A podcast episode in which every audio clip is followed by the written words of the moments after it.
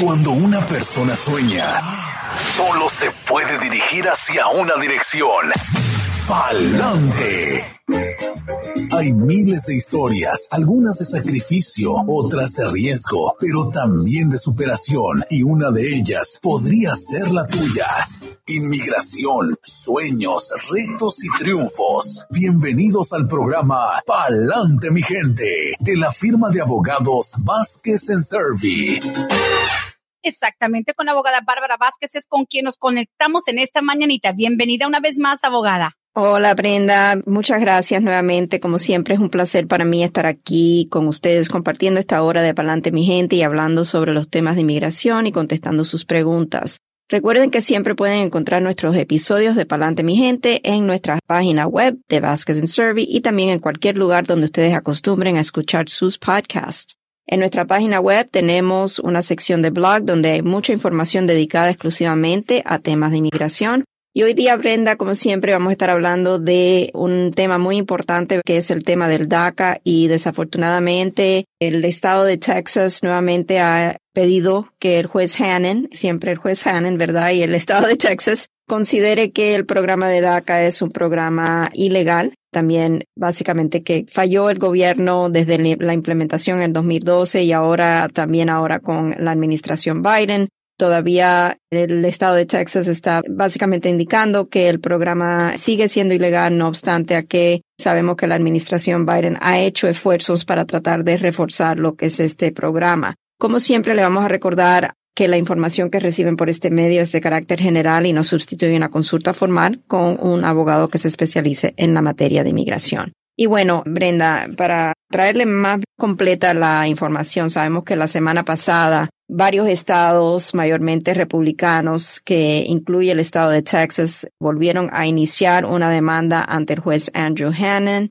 pidiendo que el programa de DACA sea eliminado. Los estados que entablaron la demanda argumentan que el programa fue establecido de manera ilegal y inconstitucional. En el 2021, los mismos estados lograron convencer al juez Hannon, si recordamos, para implementar lo que ha sido un interdicto sobre la adjudicación de solicitudes iniciales por UCIS bajo el programa de DACA. Y hasta la fecha, el interdicto sigue en vigor y UCIS no puede adjudicar solicitudes de DACA por jóvenes soñadores quienes nunca se han beneficiado bajo el programa.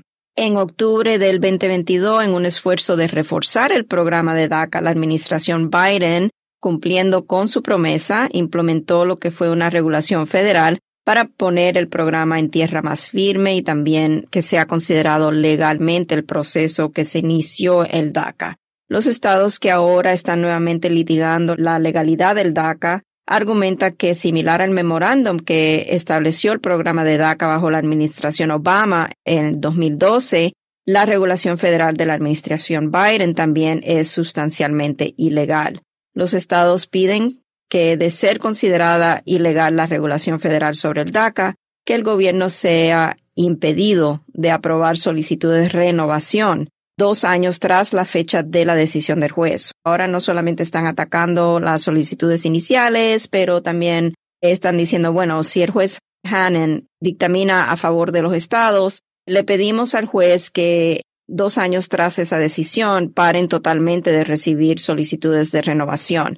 Básicamente Texas piensa, hay los estados que se han añadido a esta demanda, que sería justificado que no se implemente de una sola vez esta decisión, pero que el juez permita que las renovaciones del DACA sigan por dos años tras la decisión. Pero bueno, de todas maneras se vería un final al programa de DACA. Se espera que haya una decisión después del 6 de abril porque hasta esa fecha los estados y las partes opuestas tienen oportunidad de archivar documentos y argumentos en el caso.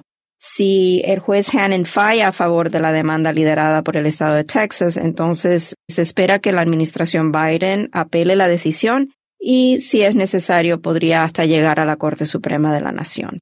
En eso estamos vigilando, mirando todos los días las noticias referente a este tema, pero sabemos que sí, que ustedes seguramente se han dado cuenta que en las noticias hay muchas protestas, obviamente, por los jóvenes soñadores sobre esta nueva demanda que ha sido entablada ahora este mes y nuevamente no dejan vivir en paz a los pobres jóvenes soñadores que han aportado a este país en situaciones muy difíciles como fue la situación de la pandemia del COVID-19 cómo no, muchos jóvenes con DACA que trabajan en, en, lo que es el rama de la medicina, enfermeros, enfermeras, asistentes médicos, gente esencial, ¿no? Como la mayoría de los inmigrantes que trabajan en cosas esenciales. Abogada, disculpe la ignorancia, pero ¿por qué o cómo nos explica los que no sabemos? ¿Por qué parece como que DACA está en manos de ese juez en Texas en particular? ¿Por qué pareciera como que él es el puppet master, él tiene en sus manos los títeres o por qué le cae a ese juez en Texas esta decisión siempre? Porque fue Texas que entabló la demanda. Básicamente es bajo la jurisdicción del juez de esa región del país donde la demanda se ha presentado y es a ese juez donde han presentado la demanda a quien le toca decidir.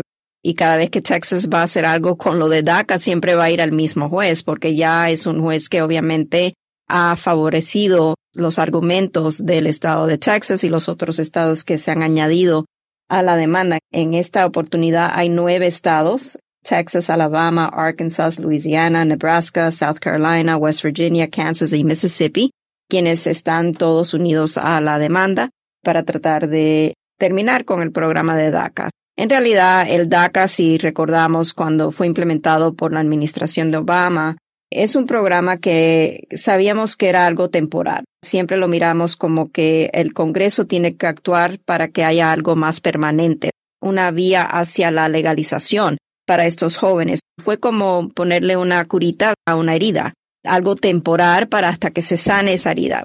Desafortunadamente, el Congreso no ha actuado han habido muchas propuestas de ley para tratar de incluir entre ellas algo para los jóvenes soñadores, poder legalizar su estatus permanentemente en el país, pero nunca ha habido un acuerdo entre los partidos y siempre viene al tema lo que es la seguridad de la frontera sureña del país. Y los republicanos siempre se han opuesto a incluir dentro de cualquier propuesta presupuesto, lo que sea, algo para los jóvenes soñadores, dado a que ha habido mucho argumento de lo que sería efectivo para poder asegurar esa parte del país, esa frontera sureña. Eso siempre viene al tema y es básicamente lo que ha impedido, yo pienso, que pueda proceder a convertirse en ley, de una propuesta a ley a que sea aprobada y que puedan avanzar para salir de lo que es este problema que ha causado el programa de DACA y sigue causando. Y no solamente afectaría, digamos, porque ha estado pausado lo de las solicitudes nuevas, pero también estamos hablando de esta vez que ya incluso quieren eliminar la posibilidad de las renovaciones de quienes ya tienen DACA. Esta vez ya sería, si vamos a decir, el juez Hannon en este año da un fallo favorable a los estados y dice sí, ya el DACA no es legal, y el caso va a la Corte de Apelaciones y la Corte de Apelaciones también acuerda que sí, efectivamente el DACA no fue implementado de manera legal y vamos a decir que vaya hasta la Corte Suprema. Por eso le digo que en realidad, como pueden ver, hay tantos niveles, un pastel de muchos niveles, ¿verdad? El juez Hannon no va a ser la voz final en este caso porque puede, exacto, porque pueden haber apelaciones que surjan después. Ahora la Corte de apelaciones puede decidir a favor de mantener un interdicto en lugar mientras a lo mejor se argumenta o se sigue litigando la legalidad del programa. Ahí es a donde estamos, que no va a ser algo de inmediato, pero sí dentro de esta demanda lo que le estoy explicando es que el estado de Texas, entre los otros estados, están pidiendo que al ser finiquitado el programa de DACA, que el juez Hannon ponga una provisión en su dictamen de que sería efectiva la decisión dos años desde la decisión que podrían seguir renovando dos años más, pero ya al segundo año ya entonces terminaría la posibilidad de seguir renovando el DACA, pero no hablan obviamente de solicitudes iniciales ni nada de eso porque sabemos que eso ya está pausado. Ahora, y encima de que no dejan en paz el DACA cada par de meses o cada año más o menos parece que vuelven a ponerlo en el fuego a prueba de una manera u otra milagrosamente se salva o alguna apelación para cualquier intento de matar el programa. Pero encima de eso, abogada, nunca se habría contemplado la posibilidad de que ya le dieran cierto estatus permanente, porque el DACA no termina con una residencia. Si así fuera, entonces ya no tuvieran tantos muchachos con DACA y ya estuvieran legalizados pero ni siquiera porque están preguntando, entonces ya los que, suponiendo que el DACA lo matan, ¿no? Lo consideran ilegal y lo eliminan, pero los que han tenido DACA. Porque dicen, ok, listo, tuve mi DACA, entonces ¿qué? ¿Me van a deportar o nada más me quedo sin estatus? Porque vea, es una cosa que te quiten tu estatus y es otra que te anden buscando para sacarte. Yo creo que el gobierno, por lo menos en estos momentos, no tiene los recursos para ahora decir, ok, terminamos con el programa de DACA, ahora vamos a ir por todos los jóvenes que tuvieron DACA. Eso no creo que es algo factible. No creo que vaya a suceder, especialmente porque sabemos que los jóvenes con DACA son una parte de nuestra comunidad, que en realidad son personas quienes han cumplido con la ley, no tienen delitos de bajeza moral, no son personas que son prioridad, vamos a decir, para el gobierno, para inmigración, para ejecutar la ley de inmigración contra ellos. Por estas razones yo pienso que al terminar el programa de DACA no debemos de ver lo que serían deportaciones masivas de jóvenes soñadores. Ahora, lo que pienso que podría llegar a suceder con estos litigios que siguen cada año con lo del DACA, hay como una ola de ellos, yo pienso que va a poner presión nuevamente en el Congreso, obviamente, porque ahora nuevamente el DACA está en peligro y va a seguir esa presión para que el Congreso haga algo. No sabemos, como siempre, qué va a resultar de esa presión, porque hasta el momento todo se ha ido a la basura. Cada vez que ha habido algo en el Congreso para tratar de implementar algo permanente para los jóvenes soñadores. Sí, yo creo que si terminara, por ejemplo, el programa de DACA, los jóvenes soñadores no creo que yo diría corren peligro de inmediato.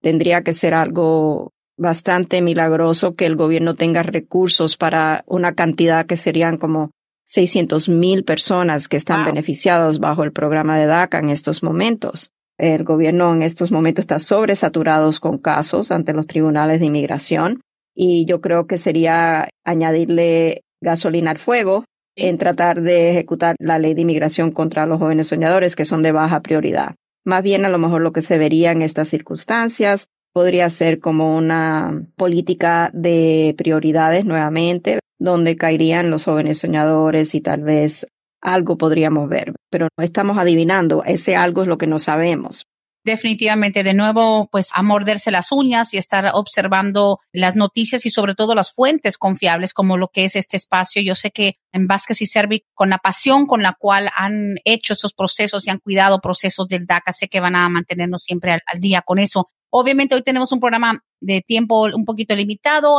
en la mitad de lo que normalmente estamos haciendo debido a una cita que tiene la abogada. Así que nos quedan con unos 10, 12 minutitos. Obviamente no hay nada que diga ya se murió DACA, vamos a estar al pie del cañón con la abogada. Cualquier cambio, cualquier actualización, usted sabe, abogada, simplemente es cuestión de mandar un mensaje y publicamos lo que sea necesario. Pero sin duda, creo que es uno de los segmentos un poco más asustados porque los jóvenes se sabe que han estado prácticamente toda su vida aquí en los Estados Unidos y han aportado. Entonces, y si algo pasa, abogada, y no les quieren renovar o, hay, hay atrasos, imagínate estar sin estatus y luego empezar de nuevo si es que, oh, never mind, es como jugar bastante con los sentimientos de estos jóvenes. Es horrible, la verdad que es horrible lo que no me imagino estar en tanta incertidumbre sobre el próximo paso de mi vida que es como deben de estar estos jóvenes soñadores que tienen tantos planes, están tan llenos de esperanzas de poder avanzar en sus vidas, en sus carreras, lo que sea, comprar casas, estudiar, lo que sea. Y estar en este periodo de incertidumbre porque ahora nuevamente estamos en esta situación donde hay un litigio que tiene que ver con DACA. Pero sí lo que le puedo aconsejar es mantener la calma. Sabemos que este no es nuestro primer rodeo, ¿verdad? ya tenemos eh, callo en esto, ya tenemos callo. Sí, sí. Y también siempre buscar a ver si piensan que hay alguna forma o están pensando a lo mejor, sabes que ya llevo aquí con mi pareja, quien es ciudadano, es residente, llevo ya tanto tiempo, yo creo que vamos a formalizar la relación, estamos en planes de casarnos busquen la manera de consultar con un abogado a ver cuáles serían los pasos a seguir, porque en el caso de un joven con DACA, vamos a decir que tenga un novio o novia ciudadana estadounidense y estén en planes de, sabes que vamos allá a formalizar nuestra relación. En esa situación, tal vez sería recomendable esa consulta con un abogado para ver cuáles son los pasos a seguir. Si a lo mejor le aconsejamos que pida un advance parole, un permiso para viajar fuera de Estados Unidos, y volver a entrar al país con ese advance parole y entonces lograr a lo mejor poder hacer un ajuste de estatus. O si no es factible eso, a lo mejor un proceso de petición familiar y proceso consular. En muchos casos, los jóvenes soñadores quienes se acogieron al DACA antes de cumplir los 18 años de edad o antes de cumplir un año de presencia indocumentada en el país, podrían a lo mejor estar en una posición favorable de no necesitar un perdón. Son todas cosas que tendríamos que evaluar durante una consulta formal, pero tenemos muchas situaciones así, Brenda, donde hay jóvenes que están en relaciones y simplemente no han decidido tomar ese paso de formalizar la relación, pero ya llevan mucho tiempo con su pareja, algunos hasta tienen hijos juntos y simplemente un papel, ¿verdad? Que le está impidiendo formalizar la relación, casarse y a lo mejor poder lograr la legalización de esa manera y salir de esta incertidumbre en la que están viviendo.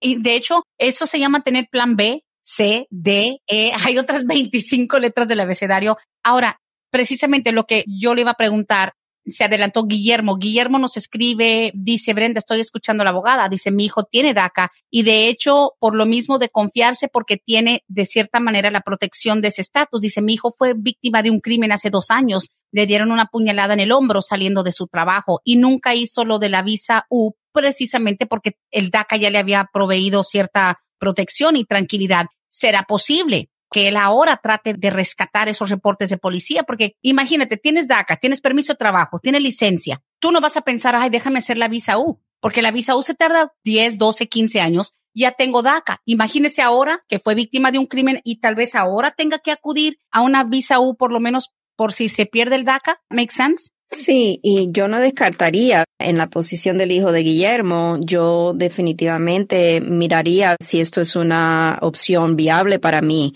Por ejemplo, si el hijo del señor Guillermo, que tiene DACA, tiene novia, ciudadana estadounidense, y están en una relación seria, entonces a lo mejor el consejo ahí es, bueno, que tan cerca están a matrimonio porque si a lo mejor están cerca matrimonio, la vía más viable y más rápida sería a través de ese matrimonio, pero si el hijo del señor Guillermo no tiene ni la intención de casarse, no tiene novia, entonces yo definitivamente diría que esto sería como un respaldo. El aplicar al estatus U si es concedido una certificación por la orden pública donde sucedieron los hechos, aplicamos al estatus U y por lo menos tenemos algo ya con inmigración que podría ser una avenida a un argumento con el gobierno en dado caso de que por alguna razón el hijo del señor Guillermo cae en trámite de deportación. Tendríamos algo que argumentar a la corte. Esta persona tiene un caso de estatus U que está pendiente con UCIS, fue víctima de un crimen de violencia,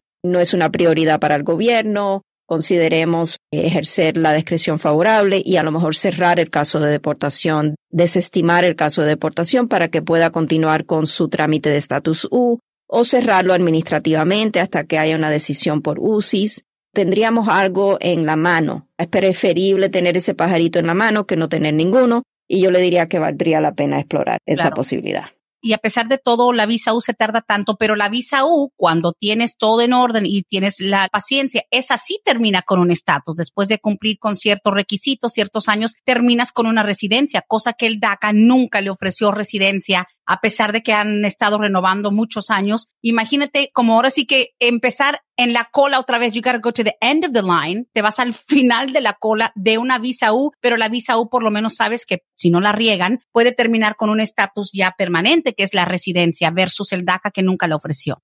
Sí, correcto. Y, si cambia la situación, vamos a decir, Brenda, que cambia la situación de este muchacho, que pidamos el estatus U, ya todo está entregado a inmigración y sabes que luego se enamora y se casa y a lo mejor es a través de matrimonio va a ser más rápido el proceso. Entonces podemos siempre cambiar curso, ¿me entienden? Nada quiere decir que porque archivemos un trámite de estatus U que tiene que quedarse con ese trámite para toda una vida y que es la única manera que va a poder legalizar su estatus. No es así. Pero el no pensar en que déjeme protegerme con todo lo que puedo y déjeme hacerlo antes de que corra más tiempo. Dice el señor Guillermo que el hijo sufrió este accidente o este crimen, perdón, hace dos años.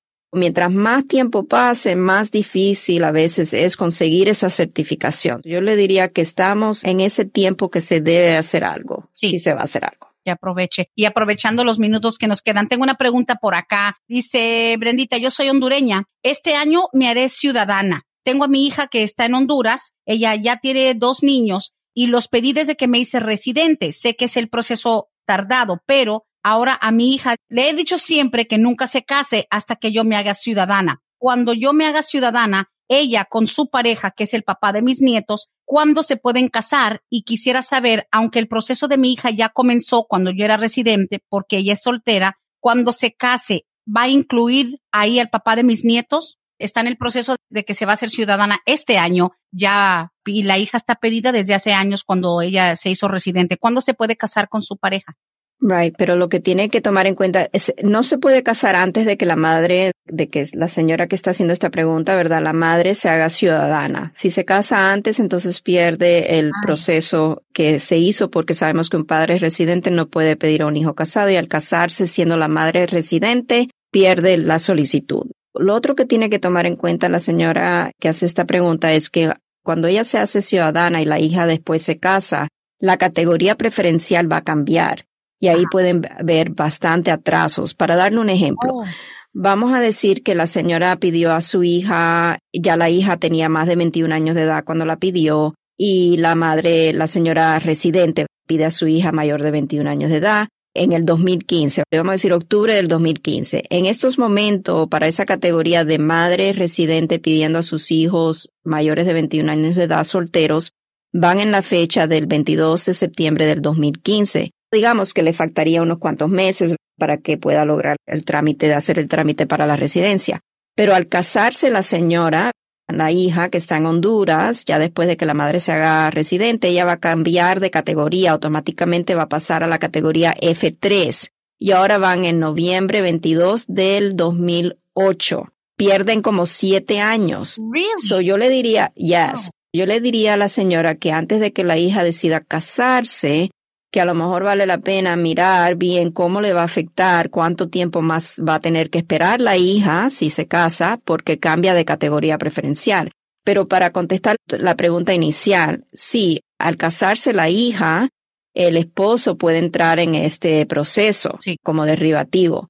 Pero no solamente vamos a mirar eso, porque tal vez sería más fácil o más rápido que la hija no se case dependiendo en la fecha de prioridad que tenga la solicitud, que ella entre como residente y después se case y pida directamente a su esposo. A lo mejor va a ser más rápido así que si la hija se casa y tiene que esperar siete años más, por ejemplo. Oh my. Y mire que pensando que desde que la mamá se hace ciudadana, se adelanta, se vuelve más rápido el proceso. ¿Qué, qué error, señora? Wow. No, ya, tiene que tener cuidado, ya. Oh my goodness, ok, pues bueno, obviamente aclarando, no le conviene hacer ese cambio, sí se puede casar, pero tomando en cuenta que va a cambiar de categoría. Y sí, me está diciendo la señora, sí, yo la pedí hace cuatro años cuando me hice residente, tenía 23, mi hija ya era mayor, hoy tiene 27. Le toca el, mismo consejo, piénselo muy bien antes de hacer cualquier movimiento, va más avanzado, entonces el proceso como residente pidiendo una hija soltera. Abogada, la dejamos, sé que tiene la emoción de una de las famosas entrevistas, una cita con inmigración casi siempre termina con esa excelente noticia para sus clientes, pero yo feliz de haberla tenido por acá al aire, aunque sea esta media hora, lo aprovechamos. Gracias, abogada. De nada, Brenda. Como siempre, un placer para mí estar con ustedes. Discúlpeme que fue breve hoy el programa, pero para las próximas semanas espero estar con ustedes la hora completa. Muchas gracias, Brenda, y feliz día. Gracias, feliz día. Recuerden 678-303-0018, Vázquez y Servi, 678-303-0018. Hasta aquí hemos llegado hoy, pero siempre vamos pa'lante mi gente, con Vázquez en Servi. Hasta la próxima.